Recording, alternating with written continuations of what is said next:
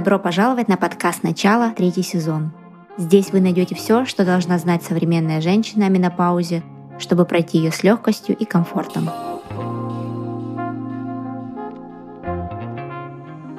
Здравствуйте, дорогие слушатели!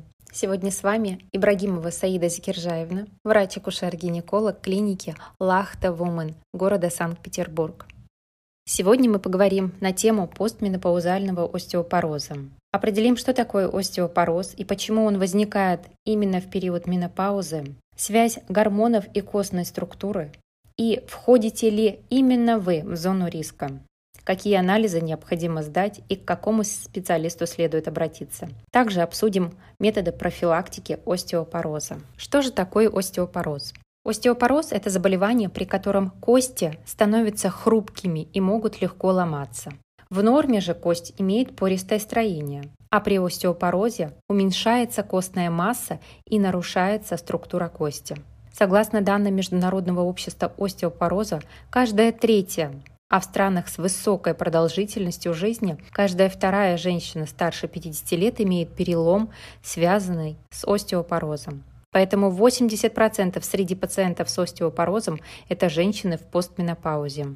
Связано это с тем, что после прекращения менструаций недостаток эстрогенов, то есть женских половых гормонов, приводит к существенным изменениям костного метаболизма. Начинают преобладать костное разрушение над процессами ее формирования. Остеопороз также называют молчаливой эпидемией, так как во многих случаях заболевание никак себя не проявляет. Однако некоторые признаки могут косвенно указывать на наличие заболевания.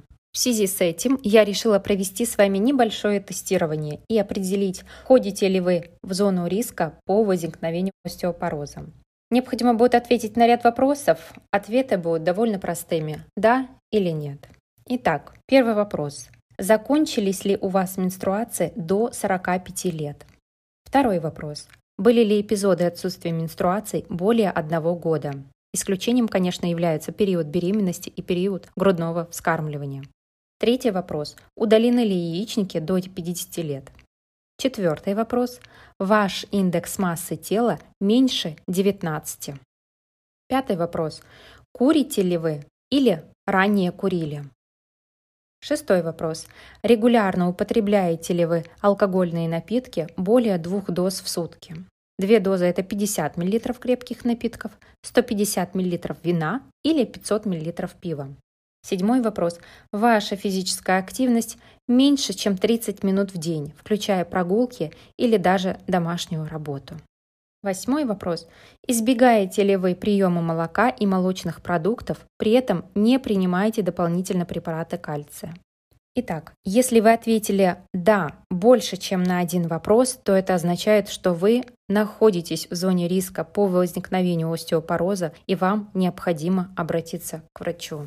Если вы обнаружили, что вы находитесь в зоне риска, то вам необходимо будет посетить врача-эндокринолога, либо гинеколога-эндокринолога, либо терапевта для диагностики и, соответственно, подбора терапии. Так, что же необходимо для ранней диагностики остеопороза, когда переломов еще нет? Наиболее точным методом диагностики является двухэнергетическая рентгеновская денситометрия. Это безболезненный и безопасный метод для оценки минеральной плотности кости. Плотность костной ткани измеряется в поясничных позвонках, бедренной кости, иногда при необходимости в лучевой кости. Этого достаточно, чтобы сориентироваться о состоянии всего скелета. Уровень лучевой нагрузки при проведении исследования в 10 раз меньше, чем при обычном рентгене легких. До проведения исследования желательно избегать использования контрастных препаратов. Особой подготовки данный метод исследования не требует. Единственное, вас попросят снять все металлические предметы с тех зон, где будут проводить исследования. Также хочу отметить, что обследование должно проводиться раз в 2-3 года, так как нет гарантии, что обследовавшись сейчас, невыявленный остеопороз не разовьется позже. Все мы знаем, что профилактика лучше, чем лечение. Костеобразование и костеразрушение в нашем организме происходят на постоянной основе. С рождения до 25 лет идет активное костеобразование, а костеразрушение более медленное. С 25 лет до 40 эти процессы идут вровень. И начиная с 40 лет костеразрушение начинает преобладать над костеобразованием. Поэтому профилактика остеопороза должна начаться с самого раннего возраста. И то, что человек набрал до 25 лет, этот запас и будет с ним на протяжении всей жизни. Немаловажным фактором является для взрослого человека питание. Оно должно включать в себя молочные продукты, так как они являются основным источником кальция. Потребность кальция для взрослого человека ежедневная суточная норма 1000 мг. Но если по каким-то причинам вы не употребляете молочные продукты, тогда можно включить альтернативные варианты, к примеру, кунжут. В 60 граммах кунжута находится суточная норма кальция. Можно заменить также зеленью, укроп, петрушка, кинза. Если стараться включать в свой рацион 3 порции данных продуктов, допустим, стакан молока, 20 грамм сыра, салат с кунжутом, то суточную норму кальция мы однозначно получим. Неспроста я изначально проводила тест, спрашивая вас по поводу курения и употребления алкогольных напитков. Доказан тот факт, что курение пагубно влияет на костеобразование и повышает риски остеопороза. Также ежедневное употребление двух доз алкоголя в том числе. Отказ от них в разы снижает риски остеопороза.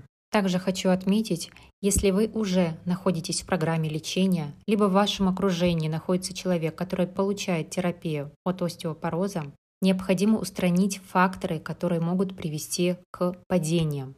Это такие как коррекция сниженной остроты зрения, уменьшение потребления лекарственных препаратов, которые снижают концентрацию внимания и негативно влияют на равновесие, а также повышение безопасности домашней обстановки, это устранение скользкости полов, препятствий, недостаточного освещения, неудобных и отсутствующих поручней. И напоследок, дорогие слушатели, берегите свое здоровье и здоровье своих близких. С вами была врач-акушер-гинеколог клиники Лахта Вуман Ибрагимова Саида Зикиржаевна.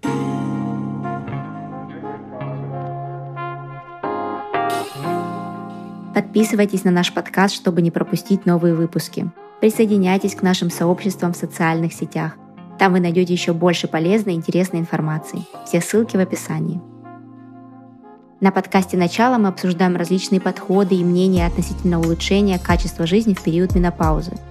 Перед применением любых услышанных рекомендаций обязательно проконсультируйтесь со своим лечащим врачом. Будьте здоровы!